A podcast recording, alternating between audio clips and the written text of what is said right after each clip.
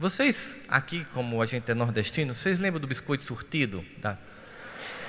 Na minha casa era assim: os biscoitos champanhe era dos pais, não tinha discussão, era sem negociação.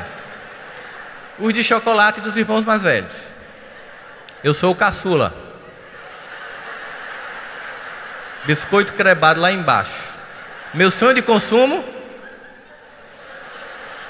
Para conseguir o biscoito de champanhe só tinha uma alternativa: estudar. Para comprar a caixa. E agora que eu estou pagando, eu lembro que minha primeira feira de casamento eu comprei uma caixa de biscoito de champanhe.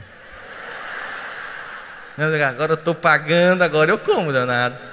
Só que a gente não entende que nos dias de hoje, as pessoas não respeitam as etapas. E a transformação exige etapa. É por isso que Emmanuel nos diz: o tempo destrói tudo aquilo que ele não ajudou a construir. O tempo destrói tudo aquilo que ele não ajudou a construir. É preciso que a gente entenda que a vida solicita etapas que solicita que a gente consolide passos para seguir adiante. Quando a gente pula, a gente cai. A gente, na verdade, não dá muito valor àquilo que vem fácil. Quando eu queria gravar uma música na minha adolescência, não tinha som 3 em 1, não. Já foi um avanço tecnológico gigante.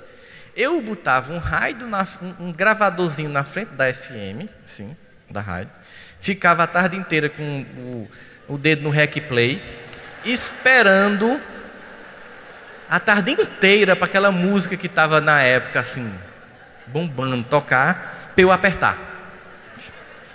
Quando faz amor, se olha no espelho, será que você gosta mesmo de mim? Né? Aí, e além de apertar no início, rezar, fazer preces, para o miserável do locutor não dizer Campina FM, no meio da música. Mas ele sempre dizia no meio da música Campina FM, toda vez.